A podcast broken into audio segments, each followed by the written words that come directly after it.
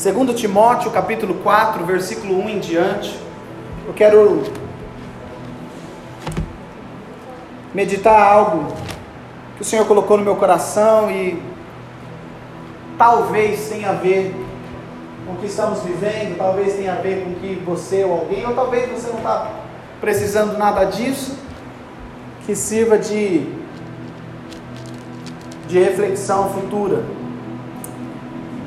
Partir do versículo 1, aqui, o apóstolo Paulo, é, só para contextualizar, depois de se converter, depois de estar pregando, depois de ter aberto igreja, depois, no final do ministério dele, depois de ter feito muitas coisas para Deus, depois de ter trabalhado incansavelmente, ele, ele foi preso né, pelos romanos, ele foi colocado ali numa prisão, ele estava preso, e ele escreveu daquele lugar algumas cartas para igrejas, e essa carta em específica para o seu discípulo Timóteo, ok? No versículo 1 do capítulo 4 diz assim: Na presença de Deus e de Cristo Jesus, que há de julgar os vivos e os mortos por sua manifestação e por seu reino, eu o exorto solenemente. Timóteo, pregue a palavra, esteja preparado a tempo e fora de tempo, repreenda, corrija, exorte com toda paciência e doutrina, pois virá o tempo em que não suportarão a sã doutrina, pelo contrário, sentindo coceiras nos ouvidos, segundo seus próprios desejos, juntarão mestres para si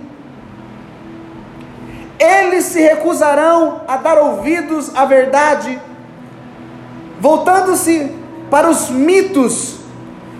Você, porém, seja sóbrio em tudo, suporte os sofrimentos, faça a obra de um evangelista, cumpra plenamente o seu ministério, e eu já estou sendo derramado como oferta de bebida.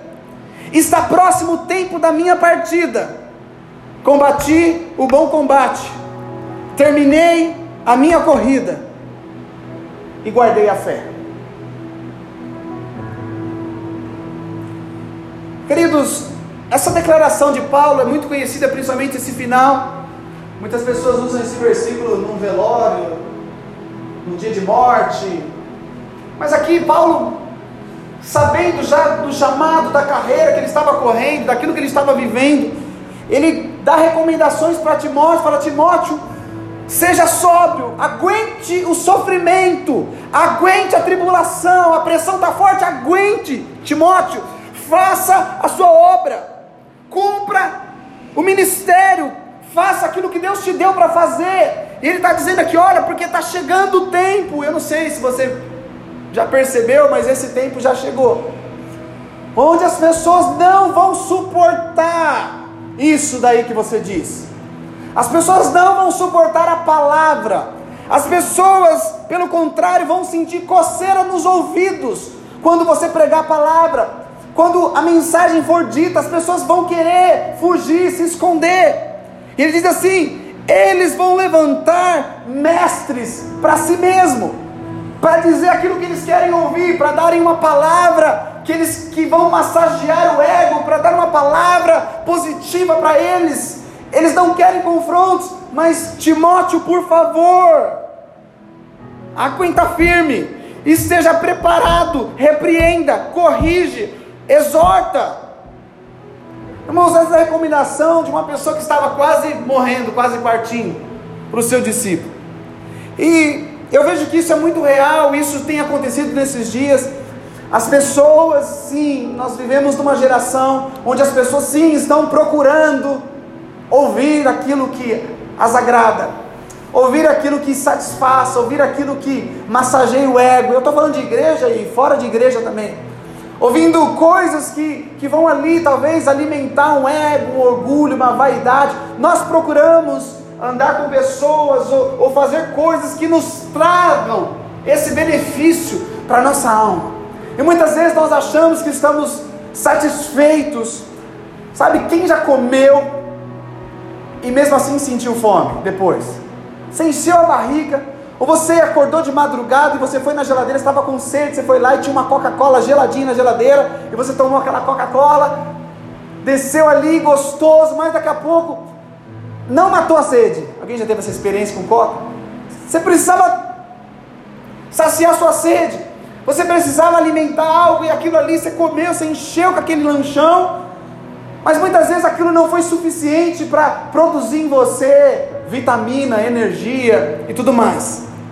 E nós sabemos, eu não sou nenhum médico, nenhum especialista em boa alimentação, pelo contrário, preciso melhorar muito.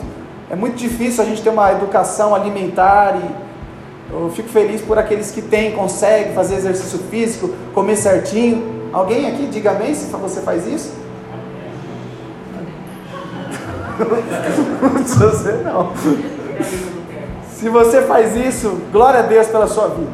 Mas a gente sabe que quando nos alimentamos, e na maioria das vezes, agrotóxicos, conservantes, corantes, toxinas, tantas coisas são acumuladas e tanta coisa tóxica acaba entrando para dentro de nós. Sabe, na nossa respiração, nesse exato momento, coisas estão entrando para dentro do nosso corpo. Quando nós comemos, bebemos, né? sabe, cosmético que você usa, é, remédio, remédicos, remédios, remédicos com médicos. Coisas que você experimenta, coisas que você vê, sabe? Tantas coisas são tóxicas que afetam o seu organismo, você nem está vendo, sabe?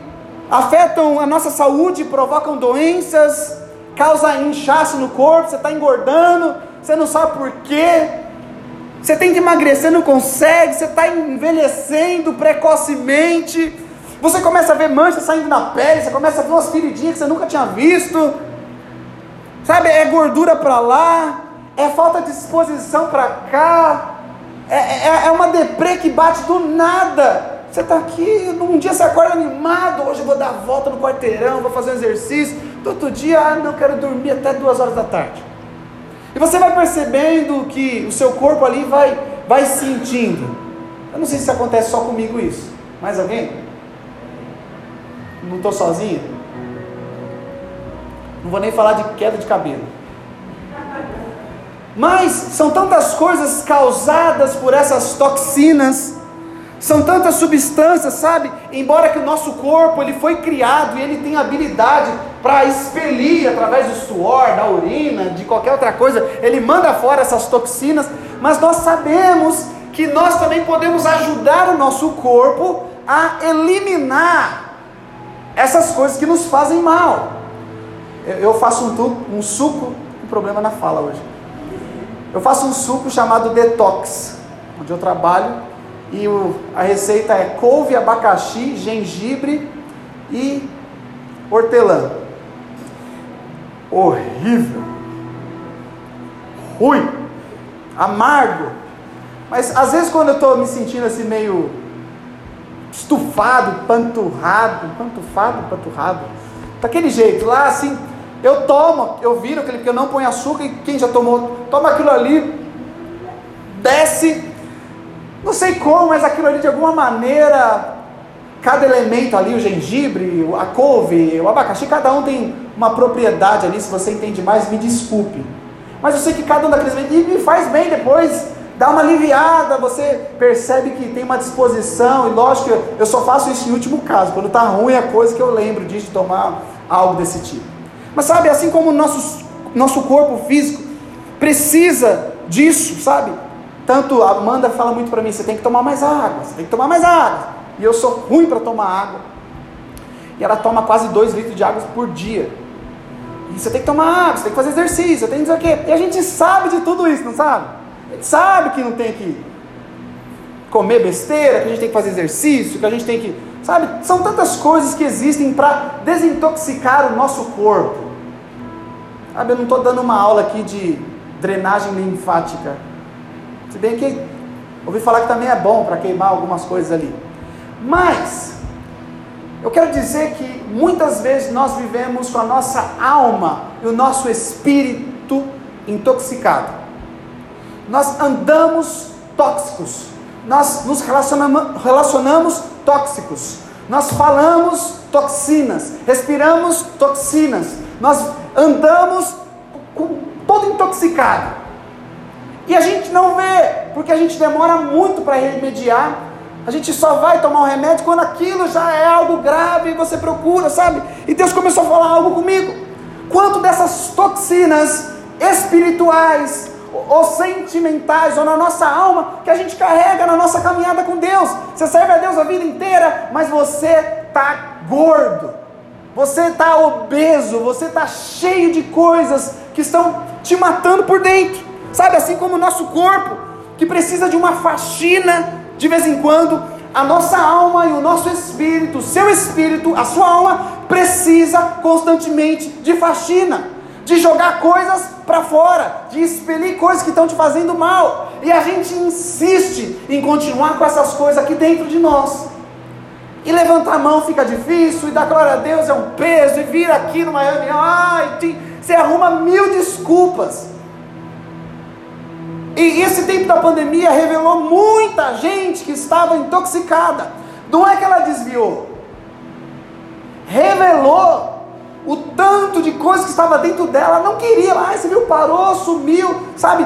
Apenas revelou, aflorou aquilo que já estava dentro dela. Tem alguém aqui me entendendo? Então nós vivemos, sim ou não, em um mundo tóxico, verdade ou não? A internet, o seu celular aí no seu bolso, na sua bolsa, abre ela que você vai ser contaminado na primeira coisa que você vê. É criado para te intoxicar. A internet, na nossa família, tem pessoas tóxicas. As ideologias que estão sendo faladas, pregadas. Ontem eu vi que vai sair uma novela, não perca. Vai ter uma novela nova que vai falar sobre gênero neutro na Rede Globo. Conhece a Rede Globo? Vai ter agora, tipo assim, uns negócios que você fala, tá indo para onde esse mundo?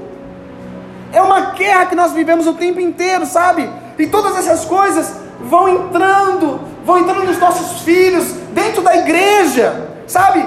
Pessoas, infelizmente, infelizmente são tóxicas. Tem gente que só faz mal para você e você não viu ainda.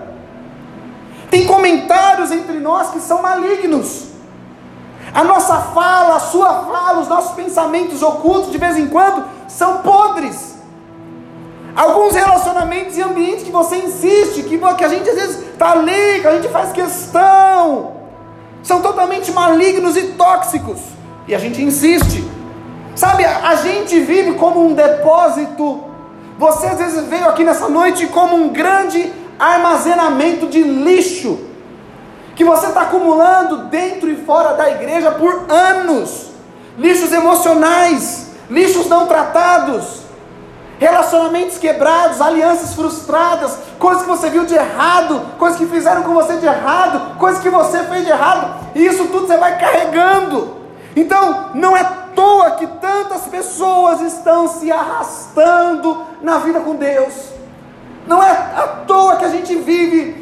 Vai ter censo agora em 2010. Havia, haviam 10, é, acho que 10 milhões. Se eu não me engano, eram 10 milhões. 2010, 10 milhões de pessoas se consideravam cristãos protestantes.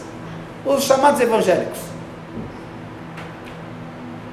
Porém, a partir desse ano de 2010, não teve mais o censo, e nesse ano de 2010 teve um censo, que a partir daquele ano até então tinha, não sei o que, espírita, católico, protestante é, e outra religião lá. E as pessoas, ah, é católico. Católico o quê? Praticante? Não, não praticante. E a partir de 2010, nasceu uma nova categoria chamada protestante não praticante.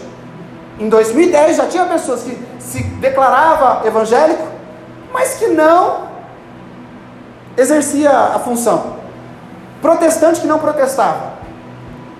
Em 2010. Passaram-se 10 anos. Não teve censo ano passado por causa do, do Covid. O próximo censo agora você tem noção de quantas milhões de pessoas vão se declarar protestante não praticante. Eu creio em Jesus, mas da onde? Qual que é a sua família? Pertence a quem? Como que, como que é a sua Não, então assim, essa pandemia veio, agora eu estou só no online. Irmãos, tudo isso que tem acontecido nesses dias mostra a realidade do mundo que a gente vive, a realidade da igreja. Sabe, e nós não temos noção de quanto nós já estamos contaminados. Você sabe que alguém que fez o teste do. Como é o nome? PC? PCR? É do cotonete, correto? Se existisse, existisse um, o teste do PCR do cristão, será que haveria entre nós cristãos não assintomáticos? Não tem cheiro, não tem gosto, não tem testemunho, não tem caráter, mas está com vírus do cristianismo. A gente não tem ideia de como as coisas que acontecem no nosso dia a dia entram dentro de nós, nos contaminam e nos mantém contaminado. E o diabo muitas vezes não quer te desviar da igreja. Provavelmente ele não vai conseguir fazer isso com a grande maioria aqui, mas ele nos mantém pesados, obesos espiritualmente, obesos de, de, de tantas coisas que a gente vai carregando a vida inteira, sabe? Estamos contaminados nas vontades, contaminados na emoção, a nossa disposição já não é a mesma para as coisas de Deus, a nossa fala não é a mesma fala, as nossas prioridades, os nossos relacionamentos, tudo está sendo afetado nesses dias. E os nossos filhos que estão lá em cima, que de semana em semana recebem uma palavra, uma direção ali das tias, das pessoas que se dispõem ali, mas durante a semana ele é influenciado e bombardeado com um monte de coisa. Eu tenho filha que às vezes está ali no YouTube, está ali acessando e está ali sendo metralhada com coisas. E quando a gente percebe, tira disso aí, pode, ah, pai, mas é só. Não, tira. Não, mas é só essa semana, estava assistindo um joguinho lá, batatinha, e a batatinha para cá, a batatinha para lá, e ela começou a brincar de batatinha, daqui a pouco ela instala o pai. Baixa esse jogo aqui. Que jogo que é? Ah, do Batatinha. É Batatinha, baixei.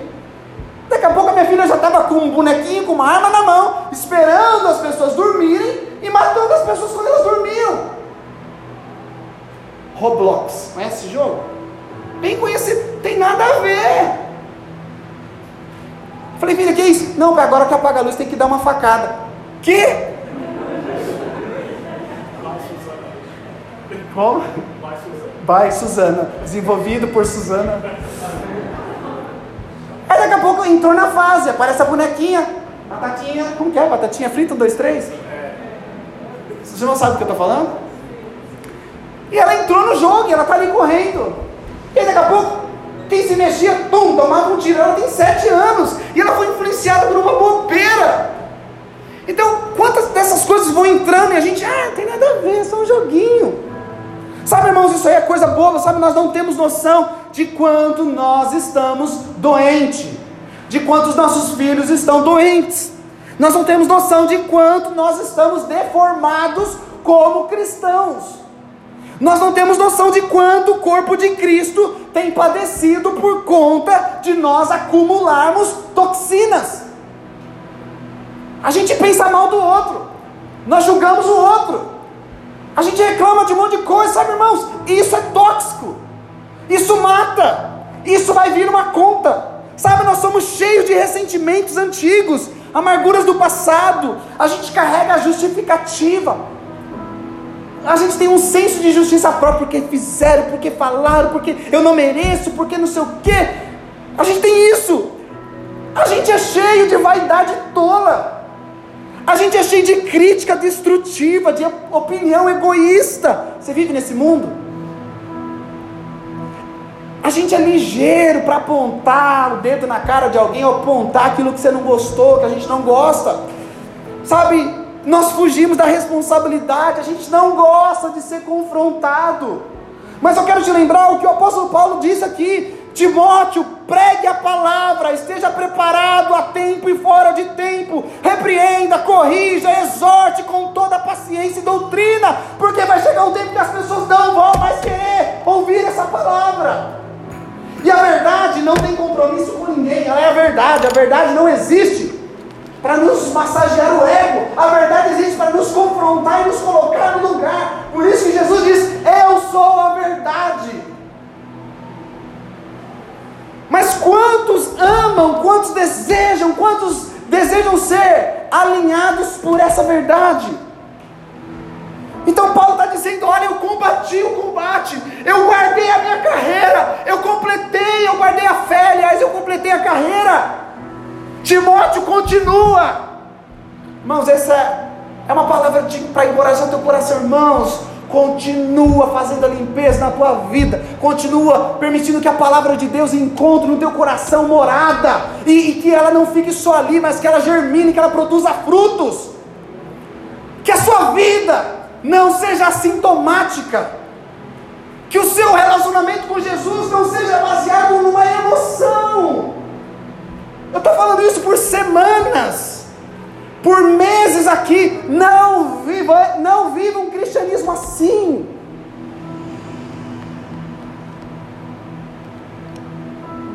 Sabe, por isso tanta gente estressada. Você se considera uma pessoa estressada? Por isso tanta gente depressiva. Por isso, tanto suicídio, as pessoas estão tão fora de si, estão se matando. E quem se mata? Aquele que não aguenta mais ser quem é. Aquele que se distorceu tanto, inchou tanto, foi tanta coisa que recebeu, ninguém sai se matando. Transformou em algo, então ele decide terminar com a própria vida.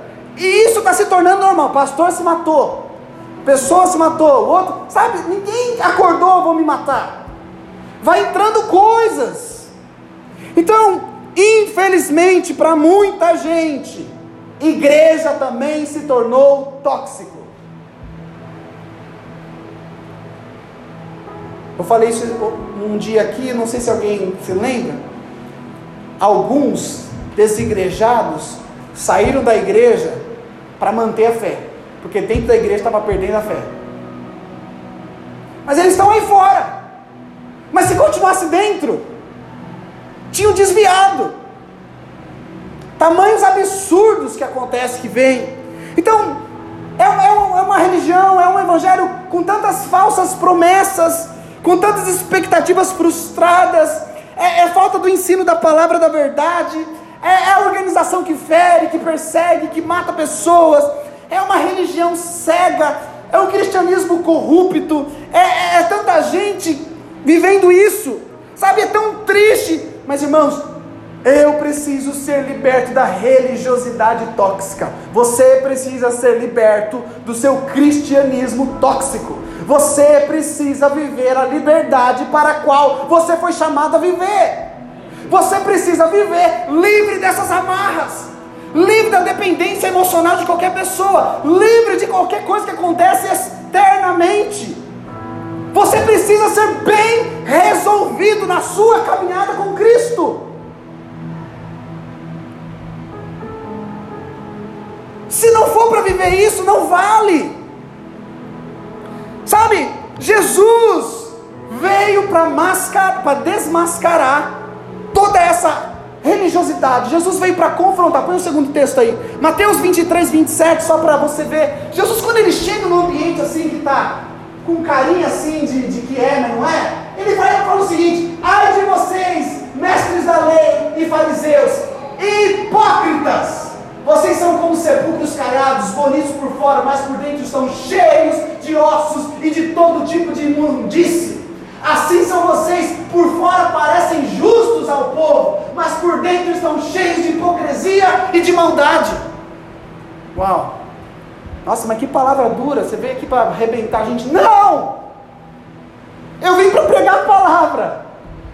Mas essa palavra precisa produzir em nós, queridos, uma atitude diferente. Se tem algo que Jesus detesta, é hipocrisia. É quando nós fingimos ser quando não somos, fingimos ter quando não temos. Então Jesus veio para desmascarar isso. E eu te pergunto: o que é igreja? Diante de toda essa barbaridade, o que é igreja? Alô? O que é igreja? A igreja é o antivírus de Deus. A igreja é o meio pelo qual nós conhecemos a palavra, nós conhecemos a verdade, e a verdade, tá ok? Você conhece a verdade, não tem como você ser liberto se, eu, se você não ouviu o que eu estou te dizendo. Conhecereis a verdade, e a verdade vai te libertar das toxinas. E a liberdade vai te, te, te libertar de tudo que está aí na sua cabeça, que às vezes está acumulando espaço, enchendo você, tirando a alegria, o prazer da vida. Você sabe, o nosso problema não é mais pecado. Davi, quando ele peca, nós sabemos ali que ele cometeu adultério, que ele traiu a, a esposa, que ele matou o marido da mulher, que toda aquela tragédia que a gente sabe, quando ele se arrepende, na oração do Salmo, se não me engano, 51, 52, 53, se alguém lembrar, ele fala assim: Senhor, vou te pedir uma coisa, a oração do, de reconciliamento de Davi, torna a me dar, devolva-me a alegria da salvação que eu perdi, crie em mim um coração puro. Ele não fala, Deus, eu estou aqui para dizer que eu pequei, que eu adulterei, todo espírito de pombagira, toda. Ele não fala nada disso. Fala, Deus, eu perdi a alegria, a satisfação da salvação em Ti. Algo roubou do meu coração. Por favor, me devolve essa alegria de saber que eu pertenço a Ti. Querido, como é que está? É o nível de alegria de saber a sua satisfação que você pertence ao Senhor. Essa foi a oração de reconciliação de Davi. Deus torna-me da alegria da salvação, porque eu perdi. Perdi o gosto das coisas de Deus.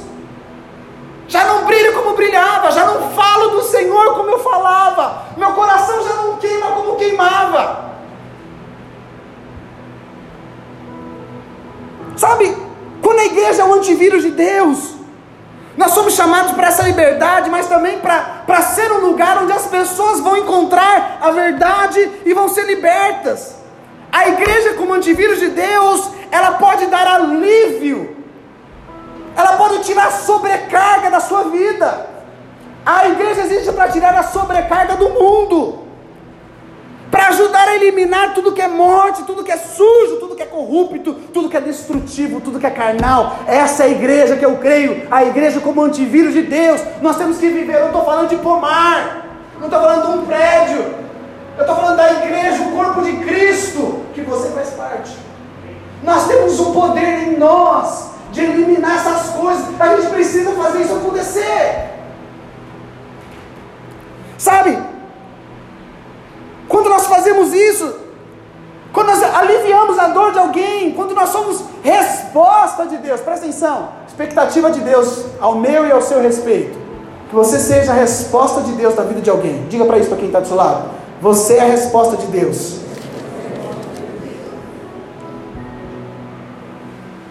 A terra tóxica, Deus precisa mandar antivírus. E quem é o antivírus?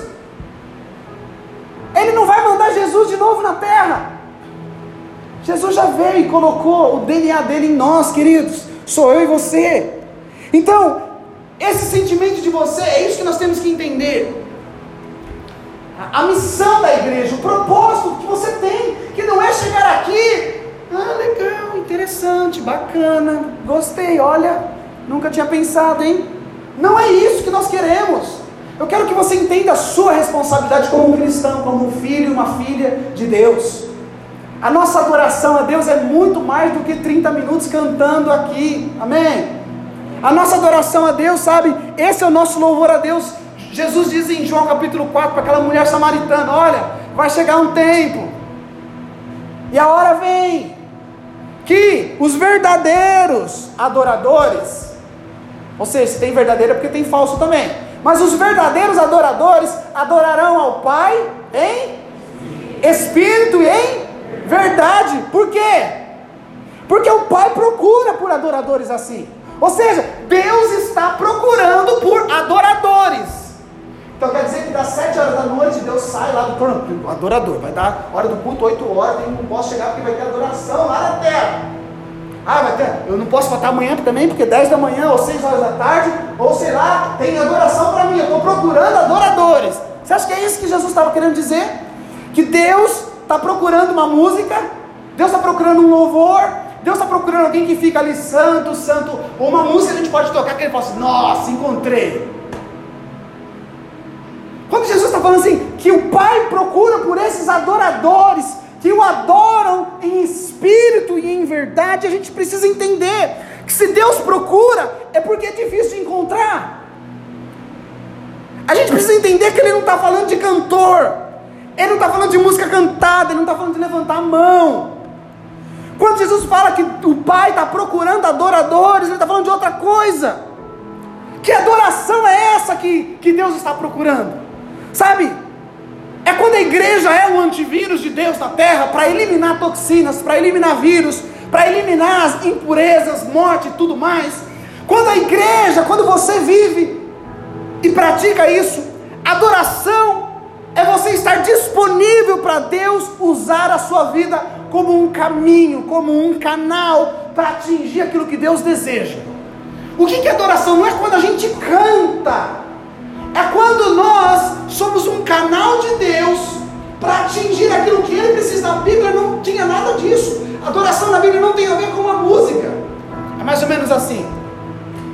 O Digo está lá no deserto do Saara e está muito quente, ele está perdido naquele lugar, ele está aflito naquele lugar, com medo, está sentindo abandonado. E eu estou passando ali, eu fui fazer um rali, rali Dakar, com meu carro, e eu estou passando naquele lugar, festejando, estou vivendo uma época deliciosa de férias da minha vida, e eu estou vendo ele perambulando naquele lugar. Mas, quando eu paro, deixo ali as minhas coisas, vou até ele, levo a minha água, dou água para ele. Dou a minha água para ele, satisfaço, supro, sou um canal, sou uma resposta que aquele cara tem. Deus me ajuda, Deus me salva, Deus eu preciso de água, Ele está aqui. E aí eu saí de mim e eu resolvi entrar numa vida que não tinha nada a ver com o meu caminho. E eu vou ali e sou resposta de Deus para ele. Sua resposta, você tomou água, o que você sente agora? Vai, você tomou água, você encontrou alguém, você sabe, você vai pegar uma carona, você estava perdido, qual que é o sentimento que sai de você agora assim? Dá um suspiro. Sabe, isso aqui que está saindo dele nesse momento, sobe com uma adoração a Deus. Isso aqui que sai dele agora. Ah, ah, ufa, nossa, ah, obrigado. Isso aqui é adoração que vai direto para o coração de Deus.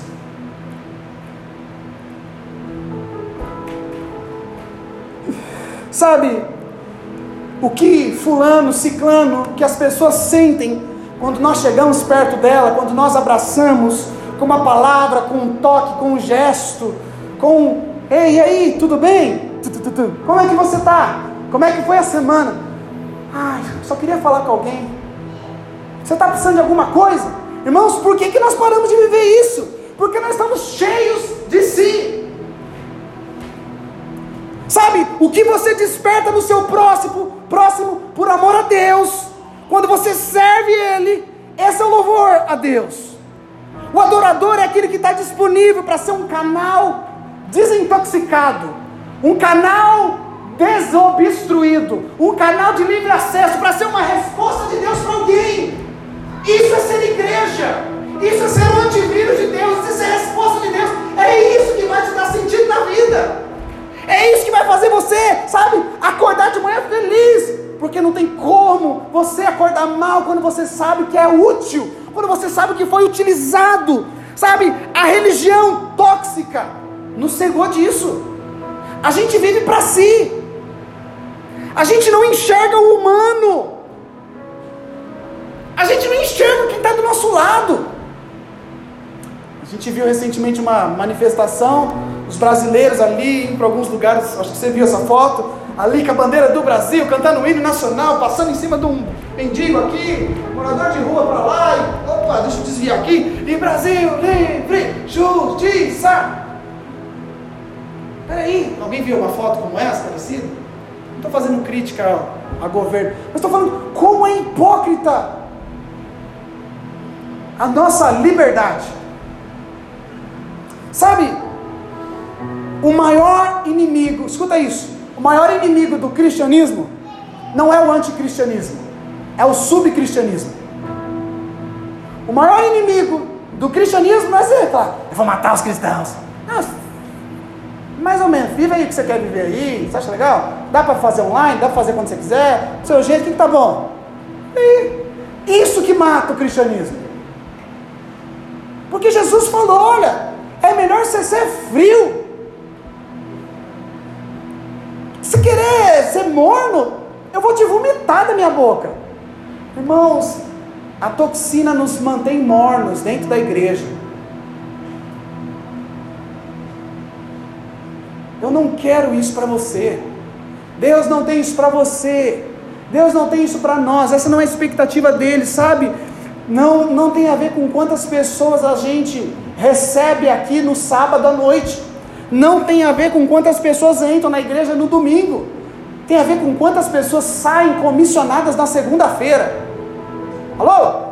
Tem a ver com quem sai daqui? Entendi que eu sou agora. Opa, eu vou ser um canal de Deus. E a gente aplaude quando a coisa está, olha que legal, a gente, irmãos, Deus está destruindo, desconstruindo coisas que a gente construiu dentro da igreja. Deus quer destruir a nossa religiosidade barata. Deus quer desconstruir um relacionamento frágil que você tem com Ele, que às vezes eu tenho com Ele, baseado em, em coisas. Deus não suporta isso, Ele fala: hipócritas, admita que estão mortos, que pelo menos vocês vão ter vida, mas não se façam de vivos, não se façam de, não, de justos, sabe? A gente quer falar do céu, a gente quer falar assim, irmãos, você tem que ir no encontro. Lembra quando a gente pregava assim? Não, te levar num lugar. Ó, você vai no encontro, aquele encontro vai mudar a sua vida. Vamos no culto comigo. Se a gente chega em alguém ali, olha, vou te levar na igreja, vou te apresentar não sei o quê. Não é isso que o antivírus faz. Então, muitas vezes nós oferecemos até nesse lugar aqui nós falamos um dia aqui sobre o céu, irmãos. O Senhor tem algo glorioso para nós. Deus tem um, algo além do céu. Deus tem um reino. Aham. Uhum. Reino, né? Não tem o céu, tem um reino. Entendeu? Sabe? E Deus me falou algo. Por causa de tanta toxina, ou por causa de tantas outras coisas, nem as coisas espirituais do céu também já nos despertam esse prazer. Mas essa é uma realidade. Sabe por quê? Quem tem fome, quem tem uma necessidade, quem tem uma conta para pagar, quem está com uma família destruída, com um casamento arruinado, não consegue pensar no céu. Você está com a filha doente, está com um problema ali, irmãos, o céu está aberto nesse lugar. Pelo amor de Deus, eu estou com um problema lá na minha casa. Já percebeu quantas a gente promete um cristianismo transcendental, assim, uma coisa assim, do além. Irmãos, o céu vai te tocar. O cara vem aqui, tem gente que chega aqui derrubado, derrubada, com necessidades gritantes. Sabe, você vai no morador de rua, quero te falar que você vai para o céu, tá bom? Come essa marmita e amanhã eu vou te levar para a igreja. A pessoa não quer aquilo ali, ela não quer saber de igreja, não quer saber do céu. Sabe, é mais fácil desejar o céu quando você está com as contas pagas, quando você está com a barriga cheia quando você foi suprido, quando você foi abraçado, quando você foi amado. Então, a partir de então, cara, o que eu falo para esse cara que eu encontrei no deserto? Abracei o cara, dei água para ele. E tem o céu ainda para você. Você acha que ele vai querer o céu ou não? Agora eu estou lá aqui no meu carro, ei, vai para o céu, hein? Domingo eu venho te buscar, sexta eu venho te buscar que tem encontro. Olha, vamos na minha igreja sábado à noite. Esse é o cristianismo que muitas pessoas vivem. É da onde Deus quer me tirar e te livrar. Amém? Sabe? Esse é o inimigo, esse é o subcristianismo. O que é igreja é o antivírus, o que é igreja é o sal da terra, é o sal que não precisa abrir a boca, é o sal que sai de si e vai em contato da carne, vai em contato do alimento. Quando você come aquela carne, aquela picanha, aquele alimento, aquela coisa, você fala, nossa, que picanha deliciosa. Você nem fala, que sal do Himalaia. Você nem fala, que sal você fala o quê? Que comida boa! Mas o que, que fez diferença naquela comida? Jesus falou: vocês são o sal da terra. E se o sal perder o gosto, não serve para nada. Toxinas roubam o seu gosto. Toxinas estão roubando, desfigurando aquilo que eu e você fomos criados para ser. Alguém está entendendo aqui? Sabe? O sal na medida certa medida certa, transforma a carne, transforma o alimento, ele, ele mostra, revela a melhor versão. Essa palavra tem que ser sal para a sua vida nessa noite, porque eu quero que você seja a sua melhor versão. A palavra, pode deixar. A palavra tem o poder de extrair de você o melhor de você, a melhor esposa, o melhor marido, o melhor cristão. É só o sal que faz isso. Então ele influencia em silêncio. Ele entra, ele encosta e ele espalha, irmãos. Esse é o cristianismo que eu e você precisamos praticar, viver. A glória não vai para o sal.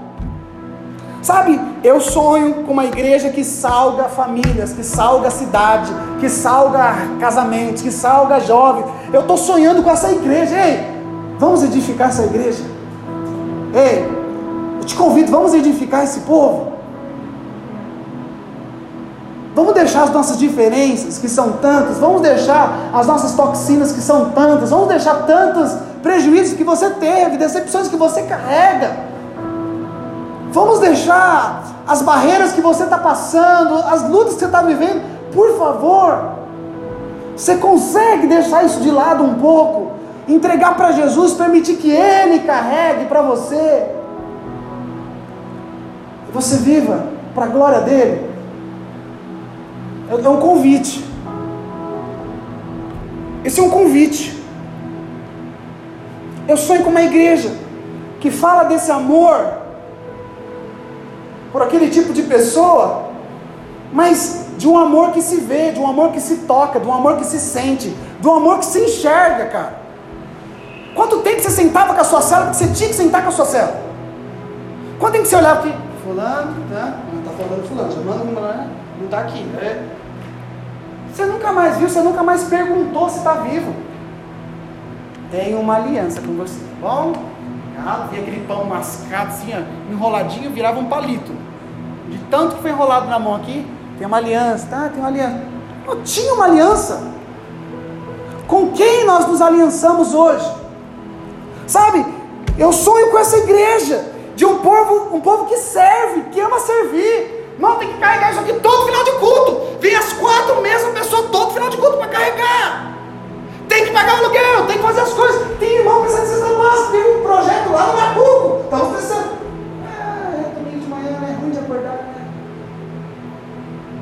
Irmãos, nós temos que sair de nós. Senão a gente vai ficar preso e vivendo no entulho das nossas vidas. Porque você vai continuar tendo problema financeiro, seu filho vai continuar tendo problema, seu casamento vai ter algumas tribulações e vai ter a vida inteira. Mas quando você está vivendo o que é para você viver, irmãos, essas coisas são secundárias. O Senhor cuida de todas as coisas. Amém? Amém. Eu sonho com essa igreja. Será que existem coisas que precisam ser retiradas de mim? Será que existem coisas que precisam ser retiradas de você? Será que o Espírito Santo não precisa fazer uma faxina no meu coração, na minha forma de crer, na minha forma de viver, como pessoa, como humano, como um cristão? Estou lançando essas perguntas, por favor, recebam com toda a humildade, com todo o amor, essas palavras. Eu sei você precisa de uma resposta de Deus. Eu sei que muitos de vocês só querem que Deus resolva talvez uma coisa que está te trazendo aflição. E esse mesmo Paulo que diz: Eu combati o bom combate até o final, eu completei a carreira até o final, Timóteo não para. Esse mesmo cara, o cara que orava para Deus, falou: Deus, eu tenho um espinho na minha carne. E Deus, tá bom. Deus está doendo a minha carne. E a Bíblia fala que ele ora três vezes e Deus não responde absolutamente nada. E depois de ele orar, pedir para Deus arrancar aquele espinho que a gente não sabe o que é. A resposta de Deus é uma só, qualquer. É? Paulo, a minha graça te basta. Você não entendeu o tempo inteiro? Você estava com espinho, mas tinha graça sobre a sua vida. Você estava preso, mas tinha graça. Você estava naufragando naquele navio, mas tinha graça te sustentando. Você estava sendo perseguido, mas tinha graça sobre você. Você estava passando a fase mais difícil da sua vida, mas o tempo inteiro a minha graça te bastava. Queridos, entendam isso nessa noite. Aconteça o que acontecer, existe uma porção muito maior de graça para mim e para a sua vida. Tem graça para você. Tem graça para nós. Essa graça é uma pessoa que foi derramada, que nos foi dada do céu. A lei veio por Moisés, mas a graça nos foi dada por Cristo Jesus. Eu declaro essas verdades sobre a sua vida. E que essas verdades possam ser como aquele suco, talvez ruim de digerir, amargo. Saiu gengibre daqui, saiu a couve, sem açúcar. Mas isso tem poder de libertar sua alma, de trazer você para o propósito de Deus. Eu, irmãos, eu sinto no meu coração que o Senhor está assim: vem, atravessa só essa porta, atravessa só essa porta, só dá essa passada, só convida, só vem. O Senhor tem algo para nós, o Senhor tem algo para você. O Senhor está nos chamando, nos convidando para um tempo diferente. O mundo vai continuar sendo mundo. A humanidade não vai ser mais boazinha, porque passou pelo corona, porque não vai, vai ser só desgraça e notícia ruim. Mas nós precisamos ser transformados dia após dia, amém? Você precisa deixar que a palavra te liberte, te transforma de uma vez por todas. Eu sinto no espírito que o Senhor está falando com, com pessoas aqui. Talvez a toxina que está em você são coisas passadas, são coisas recentes, são coisas dessa semana, não sei. Mas não tem nada que o Espírito Santo não possa remover. Nós precisamos dar aquele tipo de louvor que não sai só da nossa boca, que sai da onde a gente toca, da onde a gente passa, onde a gente chega. Sai louvor por nossa causa. O Pai procura por verdadeiros adoradores e o em espírito e em verdade. Feche seus olhos.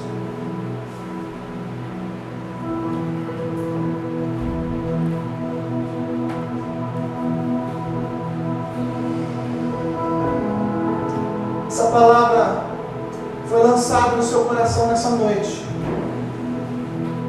Essa palavra foi lançada na sua vida, nos seus ouvidos. E ela pode ficar aí na sua mente, ou ela pode encontrar morada no teu coração e causar algo em você. Nós somos aquilo que nós comemos, nós somos aquilo que nós ingerimos. Você está hoje aquilo que você se alimentou ontem. Você está vivendo daquilo que você comeu ontem.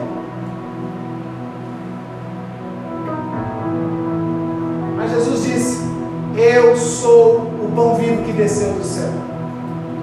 Se você se alimenta dele, você tem parte com ele, você tem parte dele em você. Por isso, Espírito Santo de Deus, nós não estamos aqui brincando com o evangelho barato, com o cristianismo adulterado. Nós não estamos aqui brincando com a sua palavra. Nós estamos aqui porque nós carecemos do Senhor,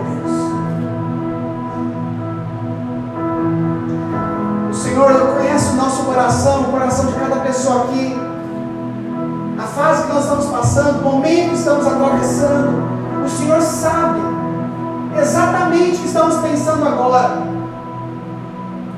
Espírito Santo, queremos te dar liberdade de passar em cada cômodo do nosso coração e arrancar todo o lixo, toda a sujeira, tudo que não presta, tudo que nós insistimos em manter, lembranças, traumas, pecados, acusações, memórias, vícios, mentiras, coisas escondidas, vaidades.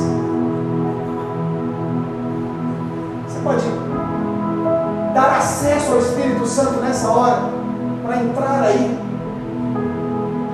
Você pode nessa hora abrir a sua boca e dizer algo do teu coração para Ele. Espírito Santo, o Senhor tem liberdade de sacudir a minha vida espiritual. Eu estou acomodado. Eu estou dormindo na luz. Enquanto tem tanta gente padecendo. Eu estou sem disposição, Deus. Na verdade, eu já perdi a graça nas coisas já faz um tempo.